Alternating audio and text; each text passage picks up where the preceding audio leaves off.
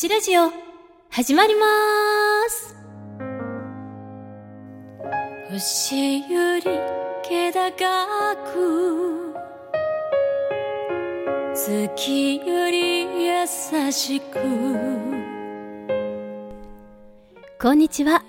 星ラジオにようこそおいでくださいましてありがとうございます。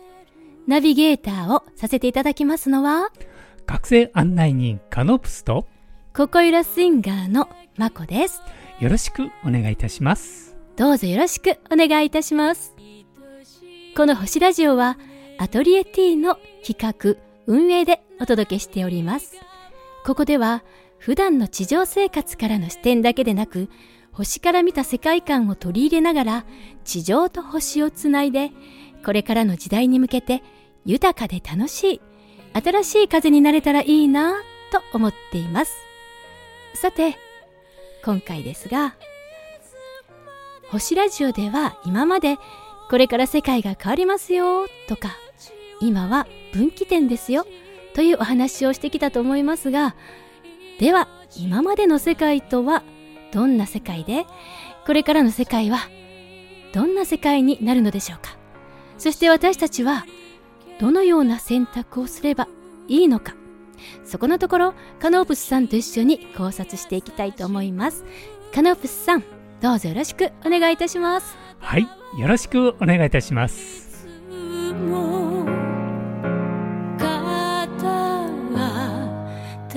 い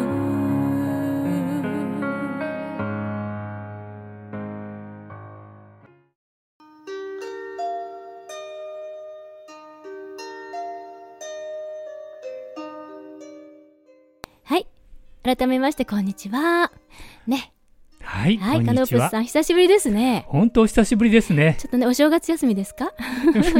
長い正月休みですね。ちょっとねあのしばらくご無沙汰ぶりなんですけれども皆様お元気でお過ごしでしょうか？ね今回も、えーね皆様とご一緒できることとても嬉しく思います。はい。ね先ほど言いましたけれどもね今これから変わっていくんですよね。それをずっと言ってきましたよね。そうですね。今年去年の,、うん。あの夏ぐらいですかね、うん。からもう変わりますよとうん、言ってます。すよね。でこれはですねあのー本当にまあ今変わってはきているんですけど、うんうんやはり変わるにはうん。皆さんもう国民の皆さん世界の人類そのものが変わっていくっていうことがとっても大事なものですから、うん。具体的な形としてまただいぶね形のこう現れてるのは、うん、分かりにくいかもしれませんが実際にはすごい勢いで変わっておりますね。ね、ちょっとね、あの、目の前にね、現れているものって、なかなかね、こう、なんていうのかな、見つけにくいっていうかね、認識しにくいんだけれども、まあ実は、その、私たちの知らないところでいろいろ起こっているっていうことなんですよね。そうですね、本当に起こってますそうね。ですか。それでね、まあ今まで、ね、私たち生きてきた価値観ですよね。うんそれってまあ、あの、今ここで改めて、えー取り出してみてですね、良かった点と悪かった点とあると思うんですけれども、まあ、そういったところをね、ちょっとね、今、えーどういうところが良くて、どういうところが、うん、良くなかったよねとかね。うんでもこれから、あの、生きる新しい時代に向けてですね、やっぱり今までのことっていうのを、ちゃんと、こう、分かっておく必要があるかなと思うんですよね。そうですね、うん。やはりあのまあ普段ねそういうことを認識することはないと思うんだけど、うん。まあ、星ラジオですからねそうですねう。ん、ちょっと違う、普段とは違ううん。そういう世界線から見てみるのもいいですよね。そうですよね。うんうん、じゃあね今までの世界ってまあ大体どういう世界だったんですかね？まあ、うん僕らのねうん世代っていうのはまあ昭和の世代なんですけど、うん、やはりあの受験って言ってね、うん。競争原理の競争の世界でしたね。競争競争社会でしたようね。ん、うんうん。だからその競争の中で生きている、うん。うんうんまあなんていうかな生きがいを見つけているというね、うんうんまあ大大変さもあるけどもそ,、うんそこになんか生きがいみたいなものも感じてたんではないかなと思いますね。ですよね。なんかまあ競争の中で自分というものをうん。こう表現していくっていうかね、あのやっぱり人と比べてうん、うん自分はどうだとかね、うん。そういうことをやっぱりこう体験したんじゃないかなと思うんですよね。そうそうそう、うん。今比べてって言いましたけど、うんうん。もうただその学校だけじゃなくてねうん、もうありとあらゆるところにこう比べる比較するそうなんです競争よねす。るっていうのうんうん。はいっぱいありましたね。ありましたね。うん。まああの自分は一人もこんだけこういう子がでね走るの速いとか、勉強できるとか、うん。ねスポーツできるとか、うん。ねいろいろ技術がねうん。高いとかさ、うん。なんかイケメンだとかうん。まあいろいろあるんですけども、うん。まあそういう中で一喜一憂してたと思うんですよね。うんうん。でもまあ良い面と悪い面とあったと思うんですけど、うん。例えばいい面ってどんなものがあったと思いますか？そうですね。やっぱりまあ科学技術の発達っていうのはまあおまあ、い今の視点ではまあちょっと脇に置いておいて、あ、あったんではない。それなりにね競争原理が働いて、うん。まあそこよりもいいものを作ろうとか、うん。例えばお店だったらよりサービスをうん。向上しようとかね、うん。えそういうふうにしてあの、まあ、いいようなあの発達の仕方っていうのもありましたようね。ん。うんうん。やっぱりそうなるとまああと会社の経営なんかでうも、ん。やはりこう合理性を求めてね、うん、まあそうですね。まあ、利益を求めるためにまあいろんな他社との競争の中でうん。まあいろんなこうなんていうかな技術科学技術いろんな、うん。なんだろうねいろいろありましたねあの頃はうね。ん、だからよりうん。よりあのより性能がよく、うん。まあそれはいいことなんですけどより高く、より早くうん。よりたくさんうん。ね、うん。だからそういういろんな意味での合理性で物質生産においてすごいうん合理性っていうのをそうです。追求してましたよね。うん、だから物質物質生産するうんことにすごい価値を置いてたような気がしますよね。確かにそうでしたね。はい。なんか遠い昔のような感じしまあ、すけど、ね。そうですか。うんうんうんうん。うん確かにそうでしたね。そうなんですよね。うんで、あのーまあ確かにね、あのーこの物質というものがね、うんまあ例えばまあ昔だと三種の神器ってと洗濯機とかね、はいはい。便利ですよね。確かにあるあって嬉しいですよね。あれ三種の神器って言ったらあのオリンピックのちょっと古すぎぎますけどね。まあ今はちょっとそ そんなん知らないだろうけど。知らないでしょううんね。うん。だけうんどそういうものによって幸せになるっていうね、うんうん、ことをやっぱりこう感じて、うんそういう価値観でしたよねまああの頃はねみんな一丸となってね、うんうんそれを求めてましたね。うん、だからそういったものでこう、なんかこう豊かになったとか自由になったとか、うん。幸せになったとかね、うん。ああ文化的になったとか、うん。なんかそういう体験を味わえてこうん。う楽しんでうんいたって、よ謳歌したっていうのはありますよね。そうですね。ものが豊かになってっていうね、そして個人の体験というものをね個人としてうん。うん。ね、そういう体験というものまあ、人にはない体験とか自分だけの体験、うん。そしてやっぱりより優れた体験。というものでやっぱ自分自身を満たすっていうね欲を満たすっていう、うん。そういうねあの個人のうん。自我のうん。発達ということがね、うん。やっぱりできていったんじゃないかな。そうですね、今その個人の体験、それをうんこう欲を満たすといううん中でね、はいはい、一番インパクトのある商品っていうのがあったんですよ。あそうなんですか。それがねウォークマンなんです。ソニーから出た。ああそうですか。ウォークマンね。うん。あの当時もうね、うん。僕はねまだねあのそんなにお金なかったのでね欲しかったんだけどあね要するにこうちっちゃなねうんこう機械の中にテープ入れてねイヤホンつけてそして好きな音楽を聴くというね。うん、あれはね本当こう画期的でしたね。あれ持ってるとかっこよかったですかっこね。よく流行りましたなんねかね、うん。まあそれから CD ウォークマンあ CD ウォークマン、うん。あちょっと先のあのうん。後から来るものですね。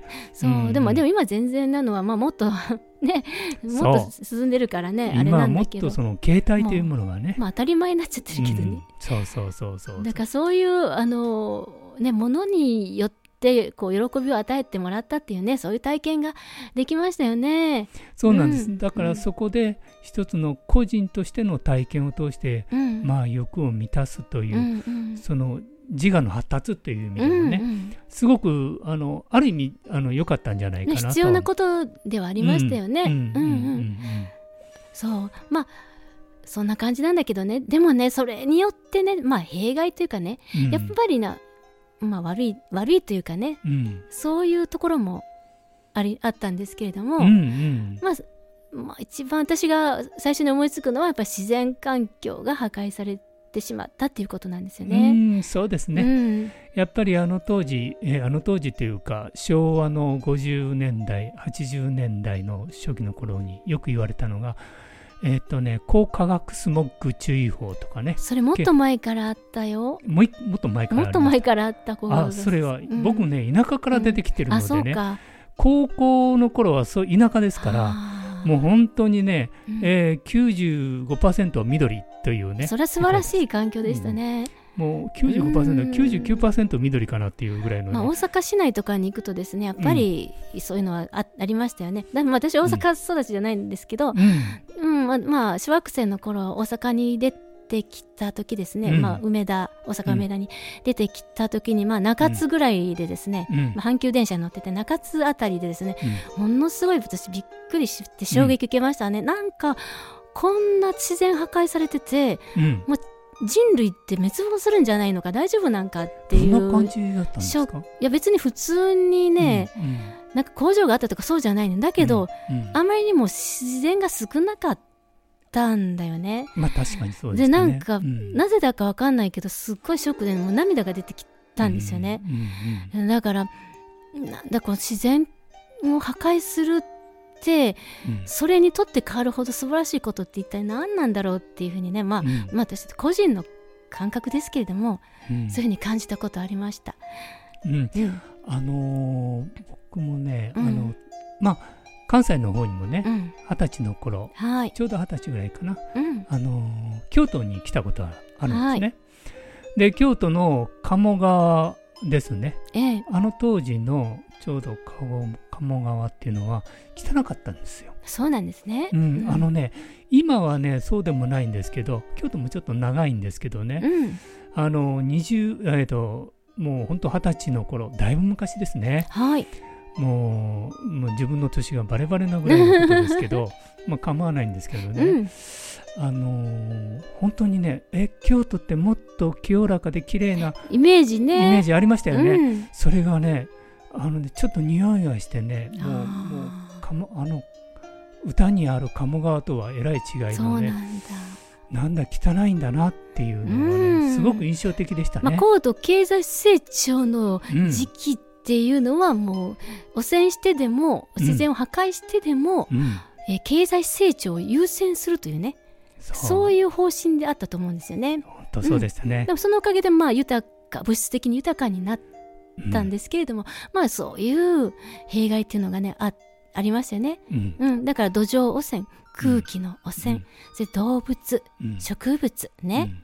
また人体ね、うん。人間に対してもいろんな影響があったなって思ってるんですけども、うん。ねそれがひあのーまあ本当に私にとってはちょっと悲しい出来事でありそうですね。ました。あのねちょううんどあのまあ僕らちょうど高校を卒業するうん。あたりがうん、あのーまあ政治家として日本の政治家として非常に有名な田中角栄とはいい。う方がおられましたね、うん総理がね。まあ、あの方は日本列島改造論というのをつけてね、もうどんどん自然のね、こう豊かなものをうん道路にしたり、まあ、いろんなこう開発うんはい。をやったわけですよね。まあね、あの人のすごい勢いっていうのはそうあの今でも印象的なんだけど、はい、残ったものは今、マクさんが言われたような、うん。もう自然破壊、土、空気、そして人、動物、うん。大自然そのもの、それが、うん人間のね、うん。この大きな欲によってね、集合意識の欲によって破壊されていったとというのも事実ですね。そうですね。うんですからそのそれによってまあ心も病む人もねやっぱり鬱になったりね、うん。そういう人も増えてますし病気の種類も随分増えてるんですよね。うん、うん。そうです。あのー昭和のね、まだ僕らの子供の頃って、うん、病は気からなんて、あまあね、はい、今言ってましたけどね、うん。今はそうじゃないですね、うん。うん。それはもう昔のことであってうん。今はもういい食住の中うに、ん、もう汚染されたものがしっかり入っていますのでね、うん。やはりここまで人間のうん。その強欲っていうかな。これはねあの、うんやっぱり経済優先っていうそのものが優先っていうねうん。最も大事なものであるというところからですね、あそれ以外のことは、うん。まあ、犠牲にしてもいいっていうね、うん。なんかそういう感覚があったっていうことですよね。あったうんね、うん、それがね、うん。ありましたよね。うん。だから目先の利害っていうものをすごく考えてたから、そのためにはねあのいろんな手を使ってうん。ですねその利益を上げようということの、うん。そういう戦略としてねうん。いろんなものが犠牲になっていったんだって思うんですよね。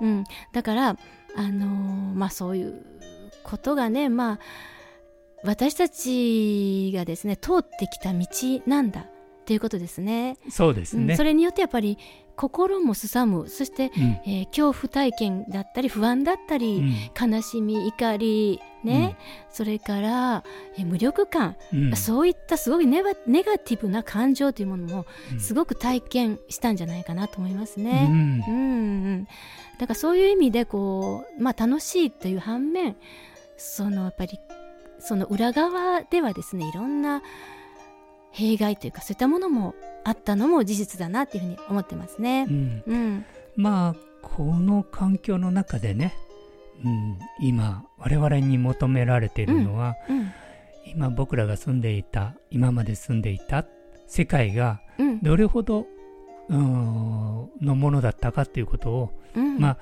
肉体のその自我をねうん、肉体の自我ですね、はい、ここから分からせるために、うん、まあ今までの世の世界があった、そうですね。まあ、だちょっと前向きな姿勢でね、うん そうそうですすね。だからこれはもう必然というか、まあこれを通るっていうことがね、うん。あのまあいろいろまあ実際戦争があったりとかね、まあ、うん。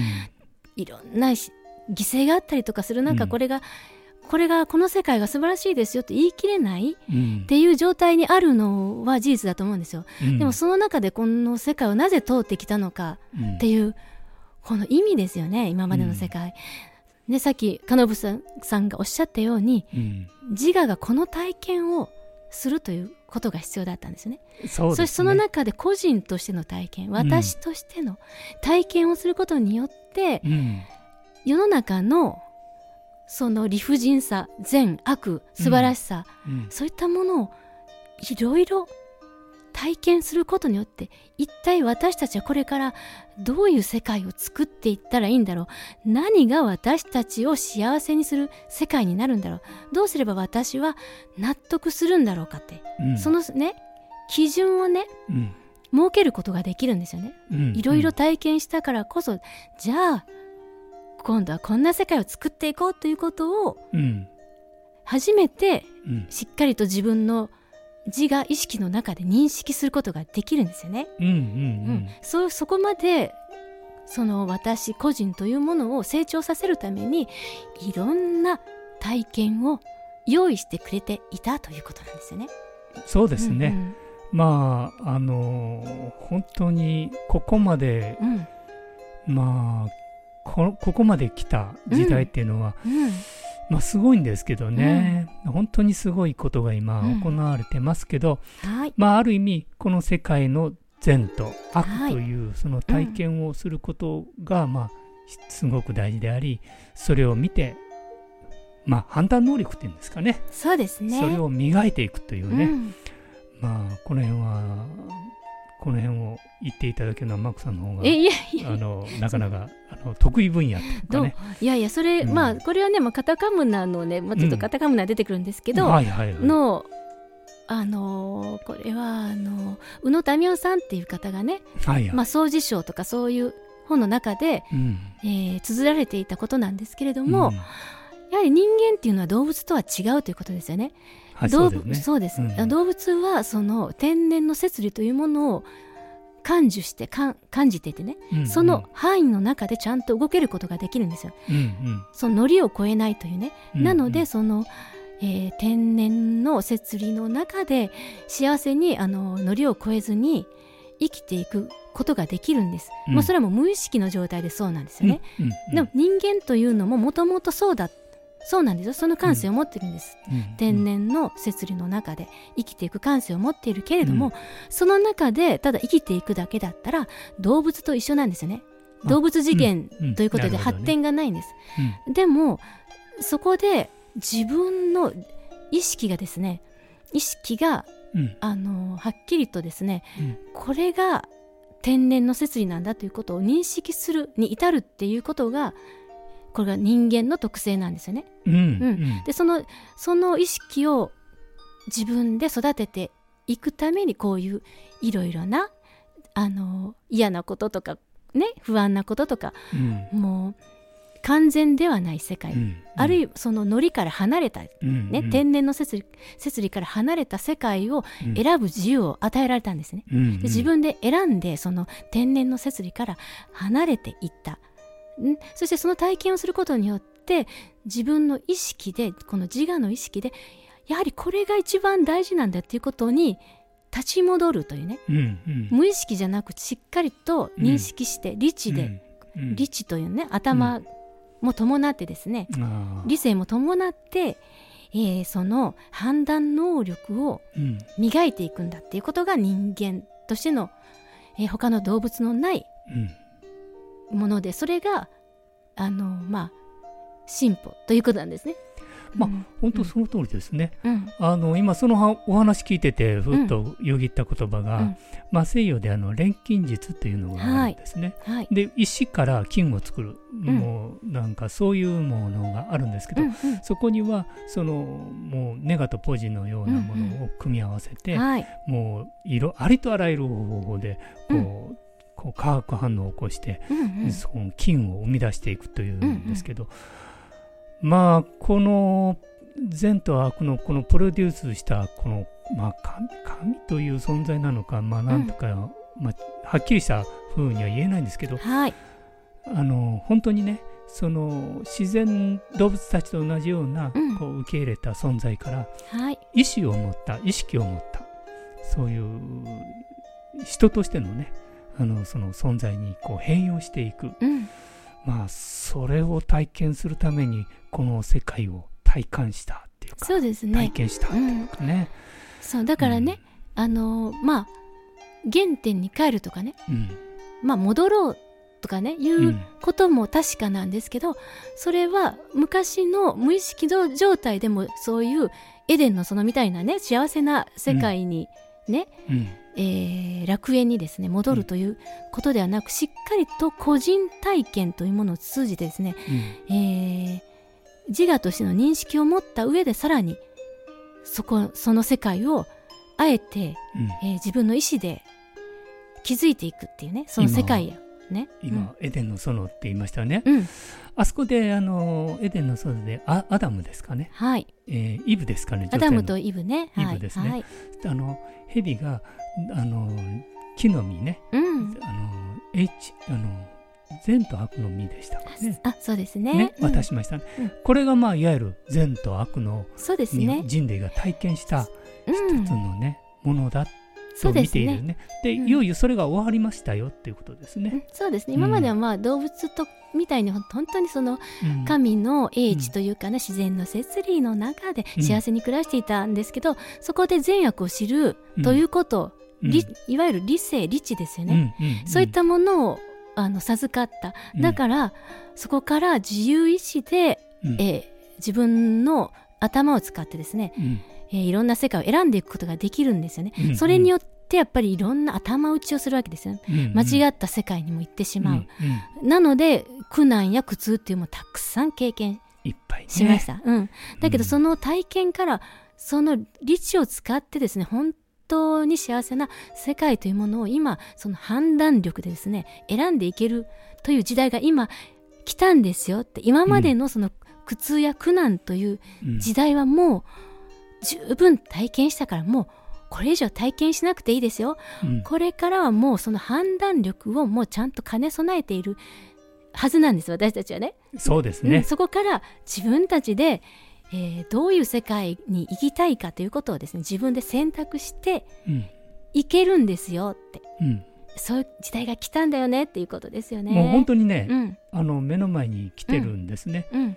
まあ、あとはね本当こう多くの国民というかねうん。の意識がそこにこう自覚なんかな十分体験して切り替わるうん。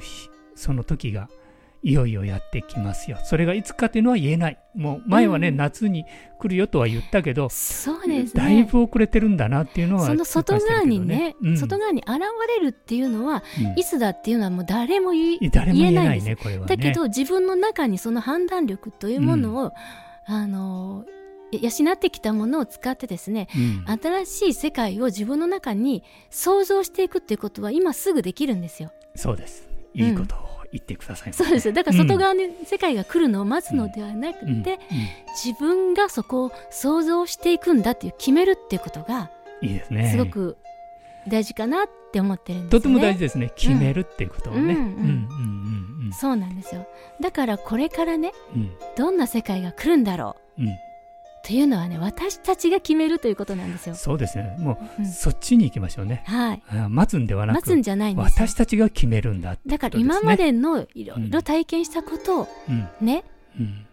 参考にしてですねどう考えどう感じたかどのようにね思ったかとかあるじゃないですか、うん。そしてこの感情体験この感情の深さっていうのはこの地球人地球人である私たちっていうのに与えられた特権なんですよね。いいこと言ってくれますね、うん。まああの本当にね、うん。あのいろんな惑星のこうメッセージ、うん。惑星じゃなくて星からのメッセージで、うん。これ地球ほどこの感情豊かな星はないと言われてるんはいですね。そうなんですようんね。うん。だからこの感情体験っていうのはうん。本当他の盛況を凌駕するようなね、びっくりしてみんなすごいなって感心して見てくれてるっていう、ね、あ見てますよ。実際見てますね。でこのうん。感情を持ちながらこのようなうん非常に過酷な体験がうん。できるっていうね。うんね。できてきたんだって私たちすごい、地球人ってすごいんですよね。うん、だからやっぱりねもう十分やってきたのでねやっぱり古い世界にねもう我慢せずにねいよいよね新しい世界にねこう皆さんも喜んで移行していける準備をうん。してほしいなと思ってますね。うん、そうなんですよ、うん。だから新しいねす世界ってどういう世界にしたいですか？ねどういう世界にしたいですか？わ私はうん。自分らしくうん。本当の自分というものが存分に発揮できてそれがみんなの役に立つことが存分に発揮できるっていうねうん。そういう世界に行きたいんですよ。いいですね。でそれはそれはね、うん。楽しい世界なんですよ。うん。楽しい世界。ううん。んそういう世界に行きたいです。うん。うん、とてもいいと思いますね。もうすもうそういうね僕はもうそういうみんなが楽しんでいる姿を見る、うん。すべてと一つなので、多くの人たちが楽しめば楽しむほどそれは僕の喜びでもあるのね、そうです、ね。だからもう一人でも多くの人が心の底からもう楽しくのびのびとそしてリラックスして安心して、うん、あのー遊んでほしいですね。うん。うん。遊んでもうん。やっていける世界ですよね。そうですね。これからの世界はね。うん、まあ、うん。もちろん人の役に立つ、そう。まあ、働きみたいなことするんですけど、うん。それが楽しいという感覚を伴いながらできる世界なんんですよ。すね。うん、うんうん。ねなんかいよいよね。まあそれはいつ来るのか分かりませんけどね。ただ来ることは間違いない。っうん。ていうことだけははっきり言えますね。うん、だからあの一人でも多くの、ね、方がねうん。そういう自分が本当にありたい世界を自分の中に作っていくっていうことがねできたら早く来るんじゃないかなと思うんです。そうそうなんですよね。うんだからその作っている時がもう幸せなんですよ。うんうん。それがね。あのーこう宇宙っていうのは皆さん一人一人の思い心全部もう見ている状態一体となって見ていますだからその大きな変わり目というのは皆さんの意識一人一人の変化成長がその時成長が起こった時にうん。大きな変わり目がうん来るということだけは間違いないです、そうですうんね。これだけは絶対間違いないですね。うんうんうんうん。だからね本当にもうもう我慢する世界はもう終わりになりますもう我慢私の場合はもう我慢しませんと 宣言しましたね。はいそう決めるっていうことでうんやっぱり決めるとその世界が展開していくと、そうですね。うん、うんいうことなんですよいいでね。すね。うん本当にはい、では本当にこれからは我慢せず本当に楽しくいきましょねう。ねぜひぜひね皆さんもご一緒に楽しい世界に行って一緒に遊びましょう。え、いいですね。はい。ね、カノープスさん今日もありがとうございました。はい、ありがとうございました。